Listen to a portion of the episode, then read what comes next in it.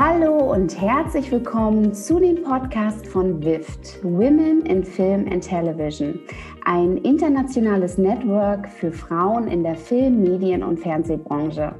Alle zwei Wochen erwartet euch hier eine neue, inspirierende Folge mit spannenden Gesprächen zu den Themen Frauen in Film, Fernsehen und der Medien Medienbranche denn wir wollen Frauen sichtbar machen. Mein Name ist Lydia Richter, ich bin Schauspielerin, Moderatorin, Drehbuchautorin, Podcasterin und Repräsentantin für WIFT Hamburg.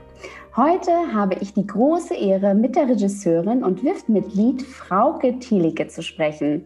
Frauke wurde 1973 in Herne geboren und studierte von 92 bis 98 Amerikanistik und Germanistik an der Universität Hamburg. Danach war sie als Regieassistentin bei vielen Film- und Fernsehproduktionen, wie zum Beispiel der Serie Stromberg, tätig. Dann besuchte sie die New York University für einen Kurs in Film Production und beendete zurück in Hamburg an der Hamburg Media School ihre Studienlaufbahn mit dem prämierten Kurzfilm Abendlied, wofür sie den Studio Hamburg Nachwuchspreis gewann. Ihre Arbeit ist aktuell zu sehen auf Vox in der Serie Lucy läuft doch, bei der Frauke in zwei Folgen Regie führte. Wir freuen uns sogar in drei. ja, wir freuen uns oder ich freue mich, dass Frauke heute da ist. Ja, herzlich willkommen. Dankeschön, wie nett. Ja, ähm, ja, liebe Frauke, du bist ja Regisseurin und wir wollen natürlich auch ein bisschen die Berufe noch mal näher kennenlernen. Wie sieht denn so ein klassischer Frauke-Tag bei dir aus? Gibt es den überhaupt? Also den gibt es eigentlich nicht, weil man natürlich in verschiedenen Stadien von Produktionen ist. Also man ist in der Vorbereitung oder man bekommt soweit weit vor der Vorbereitung sogar das Drehbuch, ähm, geht das Drehbuch durch mit äh, dem Producer, der Producerin, dem Produzenten, der Produzentin, ähm, geht ähm, zum Casting Director, bespricht das Casting. Also das läuft alles schon eigentlich vor der offiziellen Vorbereitung. Man fährt auf Motivbesichtigung. Aktuell komme ich gerade aus Südfrankreich wieder und habe dort einen Zweiteiler gemacht fürs ZDF. Also da sind wir extra für die Motivbesichtigung hingeflogen. Natürlich alles Corona- und Hygienekonform. Und ähm, ja, das, äh, die eigentliche Vorbereitung beginnt dann damit, wenn das Drehbuch so im Großen und Ganzen steht. Änderungen kann es natürlich immer noch geben. Es gibt dann ein Reading mit den Schauspielern im Idealfall und ähm, wir fangen natürlich an, dann die einzelnen Szenen, die einzelnen Bilder, sagt man, auch aufzulösen mit dem Kameramann, sprich die Einstellungen zu besprechen. Ich starte immer komplett aufgelöst, im Idealfall in eine Produktion, weil ja am Set noch genug passieren kann. Genau, das sind die Vorbereitungstage, die sind etwas freier wählbar. Dann geht es in den Dreh. Da ist ein ähm, typischer Drehtag eigentlich für mich, der morgens mit Sport beginnt und einem ruhigen Frühstück, denn sobald ich am Set bin, geht ja meistens alles drunter und drüber. Es kommen viele Fragen ähm, und der Dreh muss eben auch in der Zeit und in dem Budget stattfinden. Und da wird eigentlich abends auch dann nicht mehr viel gemacht. Also man geht nach Hause, bereitet nach, bereitet vor und lebt eigentlich dann in der Drehzeit nur für den Dreh. Und aktuell befinde ich mich in der äh, Postproduktion, das heißt, ich bin im Schneideraum und äh, schneide gerade mit meiner Cutterin an dem ersten Teil des Zweiteilers. Und da haben wir jetzt kurz vor Weihnachten noch Picture Lock, was bedeutet, dann steht das Bild. Dann gibt es wiederum eine Postproduktion, da finden dann Mischungen statt, Synchronaufnahmen, das Grading, also die Farbkorrektur. Genau, bis er dann letztendlich im April ausgestrahlt wird. Hm, spannend. Was liebst du denn an deiner Arbeit? Also von diesem ganzen Prozess, ne? Was liebst du am meisten? Ich liebe es, am Drehort zu sein. Ähm, Drehen ist für mich ähm, Lebenszeitgewinn, muss ich sagen. Also es ist sehr energetisierend, wie ich finde. Und ähm, man kann eigentlich dieses Erlebnis mit nichts anderem vergleichen. Also weil einfach so viel passiert, weil man mit so vielen unterschiedlichen Leuten und Persönlichkeiten zu tun hat ähm, wenn man ein wirklich wundervolles, engagiertes, verantwortungsbewusstes Team hat, wie ich es gerade hatte, macht es einfach Spaß, wenn alle Rädchen ineinander greifen, die Schauspieler ihr Bestes geben, das Wetter noch mitspielt und man einfach mit schönen Bildern und sehr guten Leistungen nach Hause kommt. Ich kann, ich kann das Erlebnis wirklich am Drehort zu sein. Ich glaube, es gibt nichts, was ich lieber mache. Ich kann es mit nichts vergleichen. Sehr schön. Warum hast du dich denn damals eigentlich ähm, ja, für den Berufsweg entschieden, der Regisseurin? Gab es auch mal andere Möglichkeiten, dass du überlegt hast, vielleicht ja doch Produktion oder vielleicht, vielleicht, also warum auch überhaupt Film? Warum Film? Ja, ich bin so ein bisschen eine Spätsünderin. Ähm, ich bin mit sehr viel Filmen aufgewachsen. Mein Vater und meine Mutter beide riesen Filmfans, beruflich gar nichts damit zu tun. Aber ich habe früher immer als Kind auf N3 halt mit meinem Vater nachts die Western geguckt und die Film Noirs und was eben damals alles so lief. Und kann mich ganz früh auch schon an Filme erinnern. Also wurde da so ein bisschen mit der Filmleidenschaft angesteckt. Hatte es aber als Berufswahl komischerweise nie in Erwägung gezogen und ähm, habe angefangen, Amerikanistik zu studieren in Hamburg. Und da ähm, gab es einen Professor, der viele, viele Filmseminare gemacht hat. Und ich habe mich sofort im zweiten Semester schon in ein Hauptseminar über Howard Hawks, der heute noch einer meiner Lieblingsregisseure ist. Ähm, man wird kennen, Leoparden küsst man nicht zum Beispiel oder The Big, The Big Sleep mit Humphrey Bogart. Und habe ähm, dort eben eigentlich nur noch Film studiert und bin dann ein Jahr nach Wales gegangen weil sie dort ein sehr, sehr gutes Medienzentrum hatten. Habe da erste kleine Videofilme gedreht mit den anderen Overseas, die da waren, aus Schweden, aus Kanada, aus Amerika.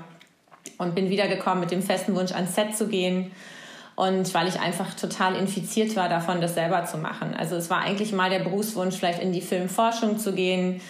Ähm, und das hat sich aber sehr schnell zerschlagen, als ich dann vom äh, Set-Virus sozusagen infiziert war und bin zurückgekommen und habe dann umsonst für die, den damals noch Haagbohm Aufbaustudiengang gearbeitet und habe darüber meine ersten bezahlten Jobs bekommen, bis ich dann Continuity gemacht habe und die Gelegenheit hatte, eben vielen, vielen Regisseuren über die Schulter zu gucken und zu sehen, okay, so will ich es machen, so will ich es nicht machen und ähm, auch so Drehabläufe kennenzulernen und eigentlich einfach auch das Set sehr, sehr genau kennenzulernen. Und deswegen ist es vielleicht auch so ein, so ein ähm, Environment, sage ich mal, in dem ich mich sehr, sehr wohl fühle. Mhm. Was, was würdest du sagen, ähm, sind sozusagen die Herausforderungen, aber auch die Erfolge, Regisseurin zu sein? Ich glaube, das ist ganz unterschiedlich. Wenn man selber Filme schreibt, ähm, würde ich sagen, was ich ja auch gemacht habe, die dann wirklich umgesetzt zu sehen, ist schon ein Riesenglück. Ähm, es gibt auch eben Herausforderungen, sich Bücher anzueignen. Also jetzt eben auch bei dem Zweiteiler in Südfrankreich oder bei, bei Lucy, du hattest Lucy angesprochen, dass man eben ein Drehbuch bekommt und für sich schaut, okay, was ist A gefordert, ähm, denn man arbeitet natürlich mit Produzenten und ähm, Producer, Producern zusammen, die natürlich auch eine eigene Idee von dem Stoff haben, was absolut verständlich ist. Das heißt, diese ähm, Waage zu finden zwischen, was interessiert mich an dem Stoff, was finde ich spannend, was möchte ich herausarbeiten, was finden andere Leute daran wichtig, ähm, das ist eine große Herausforderung, was sich dann auch im Schnitt zeigt. Man legt vielleicht Wert auf andere Dinge als jetzt zum Beispiel andere Leute, die mit diesem Film zu tun haben. Man setzt andere Gewichtungen. Das ist, finde ich, eine große Herausforderung, die mir aber Spaß macht, weil ich glaube ich, nie eine Autorenfilmerin sein wollte. Ich fand es immer toll, wenn ähm, alle, also es ist jetzt kein demokratischer Prozess, aber wenn alle ihr Bestes geben und wenn es nur um die Sache geht, also wenn Eitelkeiten, auch bei Schauspielern zum Beispiel, was ich ganz großartig finde, dass es ähm, mir immer gelingt, ähm, dass Eitelkeiten einfach außen vor bleiben, sondern dass es um die Sache geht und dass dann auch mal jemand in der Szene brüllt, obwohl er vielleicht nicht besonders vorteilhaft aussieht. Aber es ist für die Szene eben wichtig. Und das ist, glaube ich, auch eine große Herausforderung, dem Team und den Schauspielern da einen geschützten Raum zu bieten, in dem sie sich so ausleben können und in dem sie eben auch in ihre beste Kraft kommen. Hm. Spannend. Und was sind, und was sagst du, was sind so deine absoluten Erfolge als Regisseurin, beziehungsweise über was freust du dich ganz, ganz besonders? Wenn irgendwas klappt oder ja. Ja, ja, es ist sehr lustig. Meine Regieassistentin ähm, lacht immer über mich, weil ich dann, ähm, also ich gucke immer parallel auf einen kleinen Monitor, um auch original zu gucken. Also ich stehe meistens neben der Kamera, habe einen kleinen Monitor und sehe aber auch die Schauspieler parallel original, wenn es möglich ist. In kleinen Räumen manchmal nicht, aber ich versuche mich immer noch so irgendwo hinzuquetschen. Und ich freue mich dann immer und stehe immer vor Monitor und mache so eine Rüttelbewegung, weil ich mich einfach so darüber freue, dass was funktioniert. Einfach auch, wenn man vorher über die Szenen gesprochen hat wenn man sich was vorstellt und man wird dann nochmal überrascht von dem Schauspieler oder der Schauspielerin. Das finde ich wirklich einen, einen großartigen Moment. Das ist, finde ich, ein Riesenerfolg. Oder wenn man im Schnitt sitzt und denkt so, boah, wir hatten jetzt einen Suizidversuch gedreht auf einer Brücke, der sehr aufwendig war, weil wir einen Zweitagesdreh hatten der eigentlich auch schon zu knapp war dafür. Wir durften aber nur an einem Tag auf die Brücke. Also haben wir halt alles, was auf der Brücke und irgendwie mit der Brücke zu tun hatte, an einem Tag gedreht und dann alles, was unten war, am anderen Tag. Ähm, so dass die Schauspieler halt auch hochgucken mussten, aber auf der Brücke natürlich niemand war. Und als das dann wirklich alles zusammengesetzt war, da war ich noch in Frankreich und meine Cutterin hatte so einen ersten Schnitt gemacht. Und als ich das gesehen habe und dachte, boah, das funktioniert einfach, man geht so mit, man erschrickt sich jedes Mal, wenn sie fast fällt. Und das ist ein, ein Riesenerfolg, finde ich. Wenn man dann eine Szene, die eigentlich ja am Reißbrett entsteht, ähm, mit dem, was dann noch am Set dazu kommt und am Ende sieht und ähm, denkt, es war eine unglaubliche Vorbereitung, ein ja, eine Arbeit, das so wirklich aufzulisten und dann wird aber ein Leben daraus. Und das ist, finde ich, ein toller Erfolg. Und wenn das dann auch noch belohnt wird durch entweder Preis oder Zuschauer, dann äh, ist es natürlich ganz wunderbar. Und natürlich, was ich auch einen Riesenerfolg finde, wenn am Ende das, das Team und die Schauspieler dastehen und alle sagen, super, das war eine großartige Zusammenarbeit und zusammen haben wir das geschafft. Und das mag ich sehr. Mm, auch schön. Man merkt richtig deine Leidenschaft, also ja. deine Passion, wenn du dabei bist. So, yay! Ähm, voll, voll schön. Ähm, kannst du dich noch so an, du hast ja jetzt gerade von der Einszene gesprochen. Ähm, gibt es noch so andere Momente oder Highlights, wo du so sagst, an bestimmten Sets bei deinen Filmen, bei deiner Arbeit, wo du sagst, so, boah, das war echt nochmal so ein Moment, das war toll? Ja, da gibt's einige. Also beim äh, meinem Kurzfilm Dunkelrot, das war der Vorabendlied, der 10 Minuten mit Horst Jansen und Renate Krössner. Das ist ähm, lange, lange her, das ist äh, zwölf Jahre her, aber Renate Krössner, die eine Alzheimer-kranke Frau spielt und Horst Jansson, der ihren Mann spielt, aber für sie in eine andere Rolle schlüpft. Da muss ich jetzt noch weinen, wenn ich das sehe. Also das ist wirklich ähm, ein absolutes Highlight für mich immer noch obwohl es schon so lange her ist. Ähm, das muss ich wirklich sagen, ist ein Highlight für mich. Und ich habe einen Kurzfilm gemacht, mit dem ich an der Schule angenommen wurde, der heißt Landgang. Ist nach einer Kurzgeschichte von C.S. Notebohm. Und als dieser Kurzfilm, den ich wirklich komplett allein quasi fast gemacht habe, ich hatte sehr liebe Leute, die mich unterstützt haben, aber es gab irgendwie keine Maske, keine Requisite, kein Kostüm, das habe ich alles mitgemacht. Und als der dann fertig war und als der dann dazu geführt hat, dass ich an der Schule angenommen wurde, wo ich unbedingt hin wollte, an der Hamburg Media School, das war ein riesen, ein riesen Highlight. Also gerade mit, mit dem Film, mit einer Kurzgeschichte, die ich sehr geliebt habe und immer noch liebe und ähm, ja, lustig, das, das ist wirklich, wirklich großartig. Ja. Was würdest du sagen, war so in den letzten Jahren dein persönliches Learning? Woran bist du selbst als Frau ge gewachsen? Ich glaube, ja, gewachsen. Also ähm, ich merke, dass man eine, eine Geduld entwickelt, wenn ähm, viele Leute andere Meinungen haben. Also es gibt gerade so eine sehr nette ähm, also eine Mockumentary How to Tatort heißt die, wo sie ähm, um den über den Bremer Tatort quasi eine die neuen äh, unter anderem Jasna Fritzi Bauer eine eine also Mockumentary gemacht haben. Da sagt einer, ja ja bei der ähm, bei der Krawatte haben wahnsinnig viele Leute mitgesprochen. Und dann äh, sagt jemand, ja, ja, ja, so ist das im öffentlich-rechtlichen Fernsehen. Und diese Geduld zu haben, dass es ähm, dass es einfach Leute gibt, die gerne da mitreden, was ich auch total verstehen kann, die den Film ja auch unterstützen und dass man versucht, diese Meinungen in einen äh, Topf zu bringen, ohne dass der Film nachher ein Kompromiss wird. Also trotzdem an, ähm, an seiner Vision festhält, aber versucht, ihn mit den anderen Visionen zu verbinden. Das ist ein Riesen, wie du es genannt hast, Learning. Und ähm, glaube ich auch eine Geduld zu haben, zu sagen, ähm, ja, wie soll ich sagen, also für mich steht über allem immer das Wort Wertschätzung. Und ähm, wenn man irgendwie merkt, ähm, das ist auch eben ein Thema als Frau, dass man, dass man gute Arbeit macht, aber Leistung allein einen eben nicht dazu bringt, dass man vielleicht äh, bessere Arbeitsbedingungen hat oder ein qualitativ hochwertigeres Produkt macht. Und das ist, glaube ich, auch so ein Learning, dass man sagt, ja, ähm, ich warte ab, das, das wird kommen und es wird auch ein Umdenken stattfinden. Ich hatte in Bas Kast gerade in einem ähm, Podcast gehört, der ja dieses äh, Essensbuch geschrieben hat, der eben sagte, er ist daran gescheitert, dass äh, ihm gesagt wurde, äh, er hat gerade einen Roman geschrieben, Sachbuchautoren können keine Romane schreiben. Und dieses Schubladendenken, was auch in unserer Branche sehr ähm, vorherrscht, also dass zum Beispiel, wenn es heißt, ich mache einen Film für Sonntagabend, dann disqualifiziert mich das sofort für andere Krimis zum Beispiel. Ähm, was ich nicht verstehen kann, weil ich natürlich, wie jeder Schauspieler auch, ähm, jeder möchte einen Bösewicht spielen, jeder möchte einen guten spielen oder einen Polizisten spielen. Ich ich werde ja auch über die ähm, Varianz werde ich ja gut. Also ich habe auch Sesamstraße gemacht, was mir wahnsinnig viel Freude gemacht hat. Ich habe ein Silvester-Special gemacht mit Chili Gonzales für die Sesamstraße.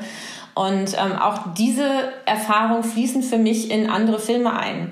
Und ich finde es so kurzsichtig, dass das eben leider hier immer noch, ähm, äh, dass, dass, dass hier immer noch das Schubladendenken grassiert und dass man eben nicht aus dieser Schublade eventuell rauskommt. Und das ist ein großes Learning, dass diese Branche da domini damit oder dominiert wird und ich hoffe, dass sich das langsam aber sicher wandelt, dass einfach die Qualitäten, die wir in anderen Genres erworben haben, uns einfach nicht für, für wiederum andere Genres disqualifizieren. Voll gut. Ich sehe das ganz genauso. Ähm, was würdest du sagen, woran liegt das, dass wir so dolle in Schubladen denken? Ich glaube, es ist eine große Angst vorhanden. Filme sind teuer. Und ähm, natürlich möchte ich ähm, nicht am Montagmorgen, wenn ich einen Samstagabendfilm gemacht habe, äh, als Redakteur, als Produzent angesprochen werden, was war das denn für ein Mist? Und ich sichere mich natürlich damit dann ab, dass ich sage, okay, dann nehmen wir einfach den Namen, der schon die ganze Liste gemacht hat an guten Filmen.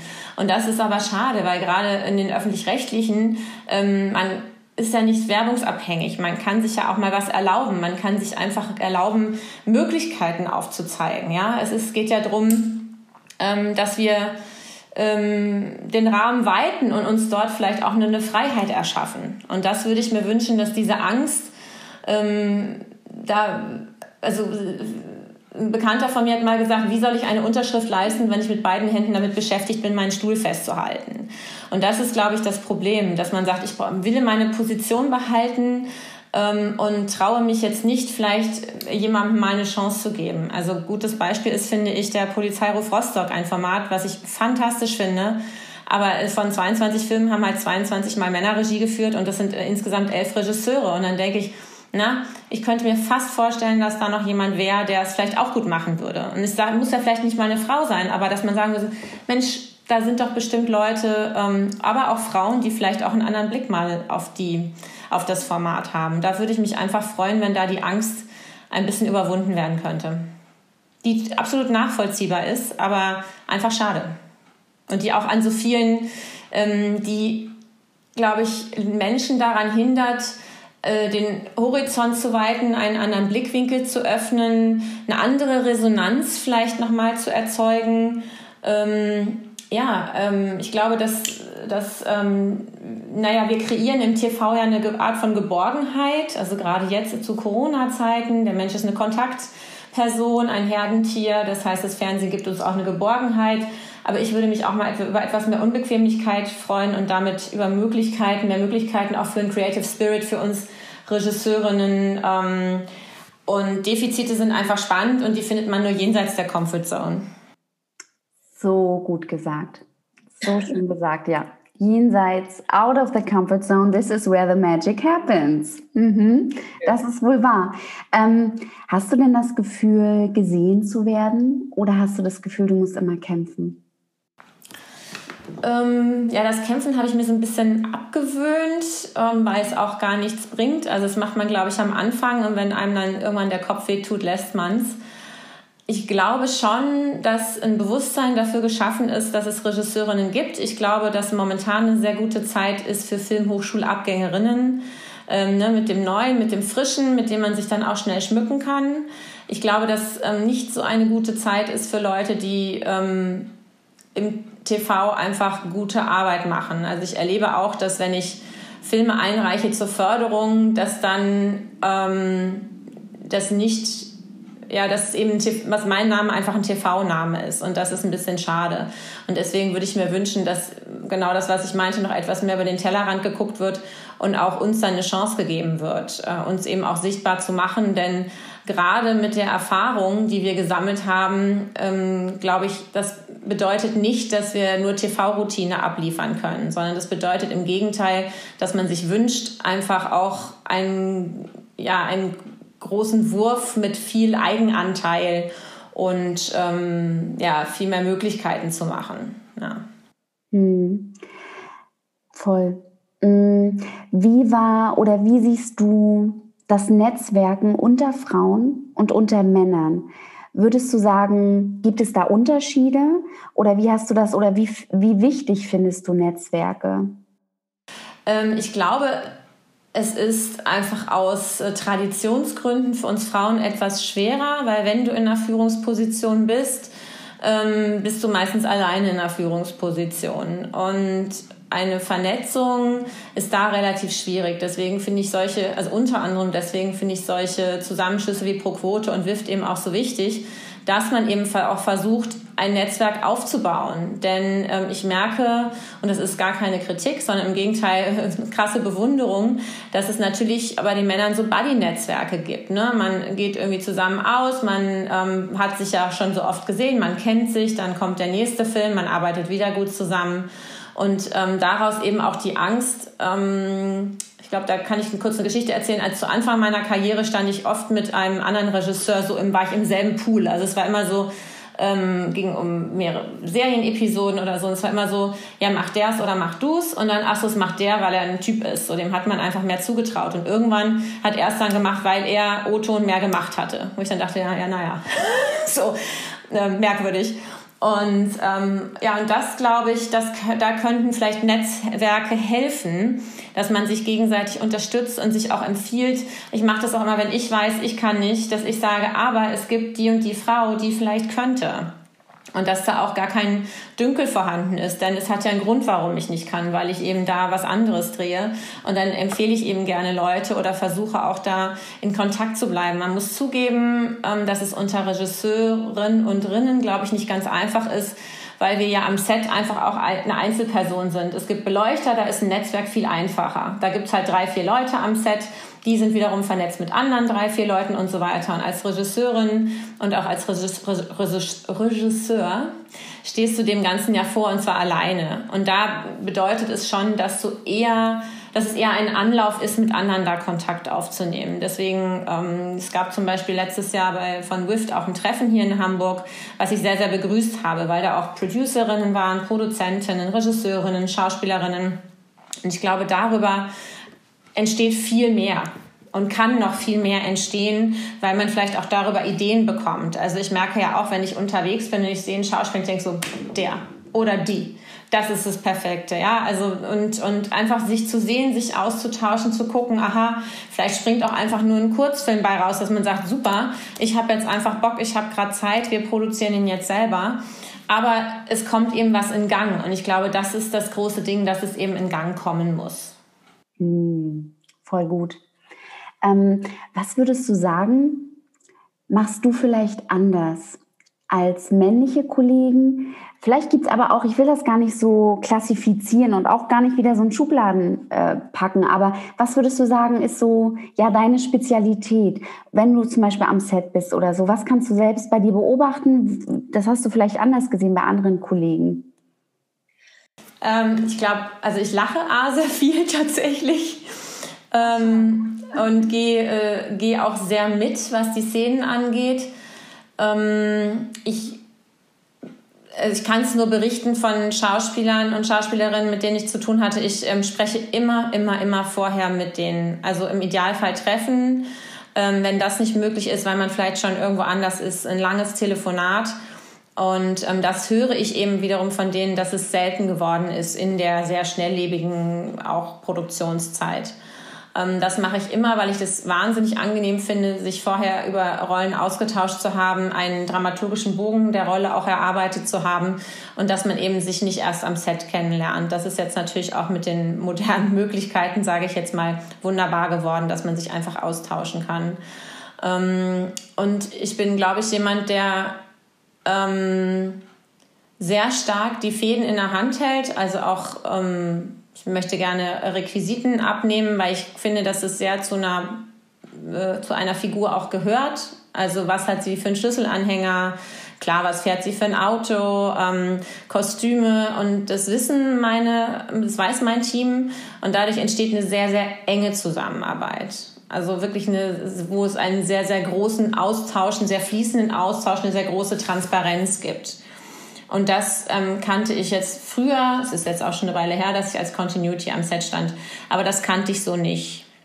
Also ich versuche da sehr den, den Fluss zu erhalten und ähm, weiß ich nicht, als Beispiel ähm, also meine Kostümbildnerin ruft mich abends noch an und sagt, du, morgen irgendwie, es soll jetzt sehr kalt werden. Äh, der steht irgendwie im T-Shirt am Strand, weil er irgendwie aus dem Krankenhaus kommt. Was machen wir? Und es gibt einfach sofort so noch so einen Austausch, der immer bis zu Drehende eigentlich läuft. Und auch ein sehr enger Austausch mit dem Continuity, dem ich oft auch schon sage, den Satz aus der, den Satz aus der. Und ähm, das schätze ich sehr. Ganz zu schweigen von Kameramann und Regieassistenz oder Kamerafrau ähm, dass es einfach eine sehr, sehr enge Zusammenarbeit ist. Und eben, ja, was ich eingangs sagte, dass eben in diesen Drehtagen auch so für den Film gelebt wird. Hm, sehr schön. Wie wichtig ist für dich das Team, beziehungsweise gibt es auch immer wieder, also ja, Menschen, mit denen du immer wieder gerne zusammenarbeitest und die du auch immer wieder reinholst, wenn das möglich ist? Ja, also es gibt äh, den Kameramann Christian Klopp, mit dem ich sehr viel gemacht habe. Ähm, ich schätze an ihm den unglaublichen Humor ähm, und seine Trockenheit, ähm, seine sehr, sehr gute Vorbereitung, sein großes Wissen, seine wundervolle Kadrage tatsächlich. Ähm, ich werde manchmal nervös, wenn ich andere Kameraleute sehe oder einen anderen Film, weil ich denke, die Kadrage stimmt für mich nicht. Und bei Christian sitzt es immer alles.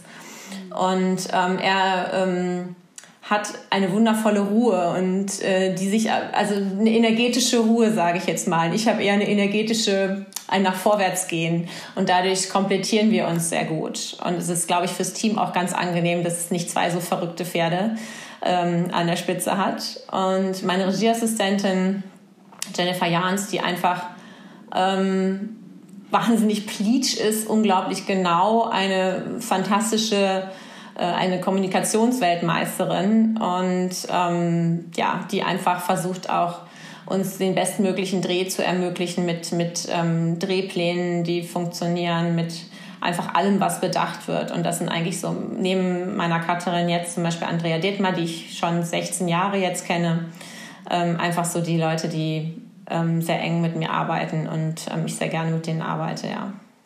Und das finde ich auch wichtig, weil man einfach sich doch verausgabt in dieser Zeit. Ich meine, es waren jetzt 39 Drehtage, in denen wir, in denen wir zwei 90er gedreht haben. Und das ist eine Verausgabung, das kann man anders nicht nennen. Und ähm, da braucht man einfach Leute, weil man das nicht kontrollieren kann. Also ich sagte eingangs, ich habe gerne die Fäden in der Hand, aber es geht eben auch nur bis zu einem gewissen Punkt. Und wenn man da nicht mit den richtigen Leuten arbeitet, ähm, die einfach die Verantwortung auch jeweils für ihre Abteilung übernehmen, dann kann es nicht funktionieren. Mhm. Okay. Ähm, was sind noch deine Wünsche, deine Visionen, deine Träume für die Zukunft und welche. Themen sind dir auch wichtig? Was möchtest du noch gerne machen? Ähm, ja, mich interessiert, wie die Welt so in 30, 50, 100 Jahren aussehen wird. Also ich finde, ähm, ein immer noch etwas unterschätztes Genre hier in Deutschland ist eine, eine Art von Science Fiction. Ähm, was ich wirklich sehr spannend finde und wie, wie wird die Welt aussehen. Ähm, ich liebe Musik. Ich würde mir wahnsinnig wünschen, einen Musikfilm zu machen. Ähm, keine Ahnung, das ist auch in Deutschland ein Genre, was es quasi nicht gibt. Wir arbeiten dran. Ähm, ich bin ich habe auch ähm, immer gerne in der Rechtsmedizin gedreht. Tatsächlich, wenn allen Leuten sich der Magen umgedreht hat, fand ich super. Das heißt, ähm, so düstere Stoffe gefallen mir auch sehr gut. Vielleicht auch einfach verknüpft mit einer Science Fiction. Und ähm, ich bin jemand, ich hatte ja eingangs gesagt, ich bin eine Set-Person. Ich liebe es, am Set zu sein und kann wahnsinnig schlecht stillsitzen. Das heißt, ähm, ich hab, war schlau genug, mir Autoren zu suchen, mit denen ich zusammenschreibe und mit denen es einfach eine wahnsinnig gute ähm, Arbeit ähm, gibt, ohne dass ich sechs Monate zu Hause stillsitzen muss. Und ähm, ja, daran arbeiten wir noch. Ich habe noch einen sehr schönen Superheldenstoff, der ähm, eine Serie, wo es um einen Superhelden geht, der eben nicht mehr 25 ist, sondern jenseits der 40. Und auch das äh, ist eine meiner, eine meiner Lieblingsgeschichten. Also ja, da kommt noch was. Ja, sehr schön. Ähm, hört sich auf jeden Fall spannend an. Ich finde auch äh, diese Hero-Geschichte äh, finde ich total toll. Und Musikfilm bin ich auch total bei dir.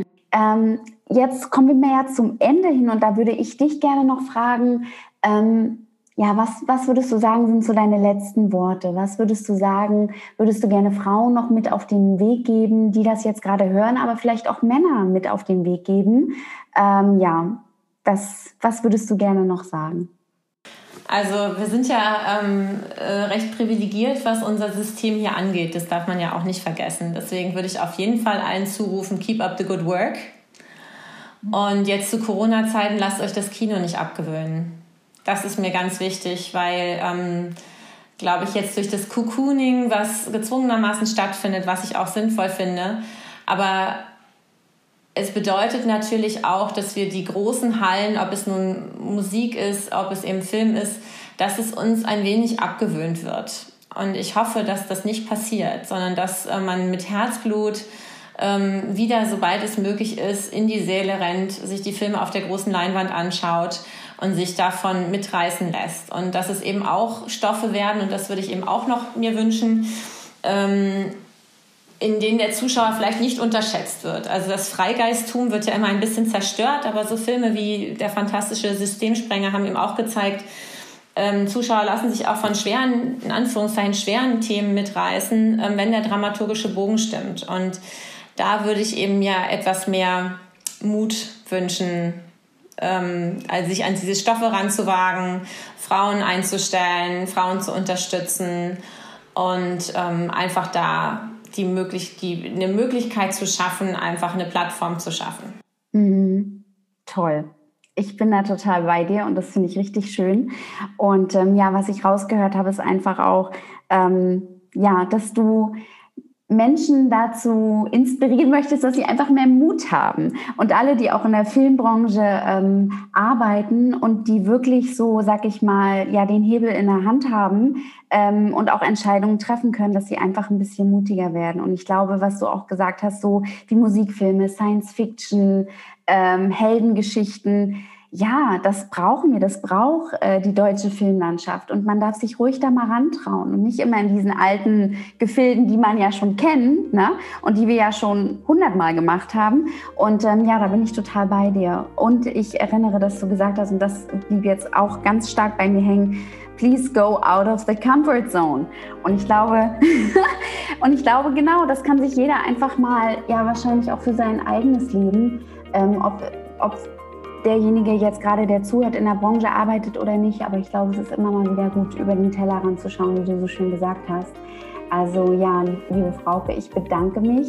Das war ein sehr, sehr schönes Interview. Es war äh, sehr erfrischend. Man spürt deine Leidenschaft und, ähm, und auch inspirierend. Und ja, wenn du da draußen dir ja, wenn dir diese Folge gefallen hat, dann äh, freut es uns, ähm, wenn du sie teilst mit deinen Lieben, wenn du den äh, Kanal, den Podcast-Kanal abonnierst und, und uns eine positive Bewertung bei iTunes hinterlässt. Also vielen herzlichen Dank, alles Liebe, bis dann, tschüss.